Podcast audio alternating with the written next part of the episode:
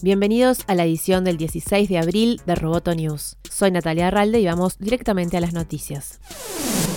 Peacock, el nuevo servicio de streaming de NBC Universal que competirá con Netflix y Disney Plus, comenzó a implementar su versión prueba. Si bien en enero se había anunciado el 15 de abril como fecha de lanzamiento para todos los clientes de Comcast, algunos suscriptores tendrán que esperar dos semanas más para acceder al servicio que ya comenzó a ofrecerse a los suscriptores de Xfinity y Flex. El plan de Peacock era entrar fuerte al mercado ya que tenía los derechos en exclusiva para todo Estados Unidos de los Juegos Olímpicos de Tokio 2020, ahora aplazados por el coronavirus hasta 2021. A pesar de esto, la empresa decidió continuar con las fechas previstas y aprovechar la alta demanda de consumo. En medio de la crisis sanitaria global, Apple presentó un nuevo iPhone, un modelo mucho más barato y muy parecido al iPhone 8. El nuevo iPhone SE cuesta 399 dólares y tiene componentes similares al iPhone 11, como el mismo procesador y 64 GB de almacenamiento. Tiene un botón de inicio con Touch ID para desbloqueo de huella dactilar, pero no ofrece el Face ID de los teléfonos premium de Apple. El nuevo teléfono tiene una cámara de 12 megapíxeles trasera y una cámara frontal que graba video 4K y sonido en estéreo.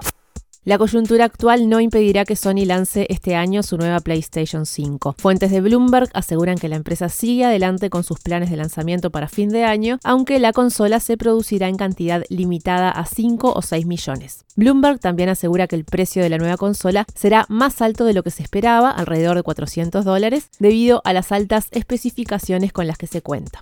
Airbnb, que auguraba un año de oro con su debut en la bolsa de valores, tendrá una pérdida de mil millones de dólares e inició una ronda de capitalización. Si bien se consiguieron los fondos con una tasa de interés muy elevada de más de 10%, muchos inversores se negaron a hacer aportes mientras el director ejecutivo Brian Chesky se mantuviera en su puesto, según informó The Wall Street Journal. Sin embargo, el vocero de Airbnb, Nick Papas, objetó que los inversores hubieran sugerido cambios operativos. Nuestra junta y nuestra gerencia están unidas en el camino hacia el futuro, dijo en un comunicado. El valor estimado de Airbnb bajó de 50 mil millones de dólares a menos de 30 mil por la crisis del coronavirus.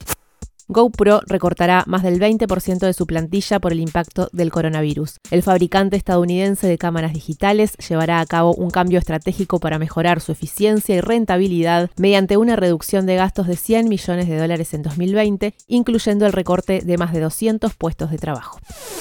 Roboto News es parte de Dovcast. Te invitamos a seguirnos en www.amenazaroboto.com, arroba amenazaroboto y facebook.com barra amenazaroboto. Hasta la próxima.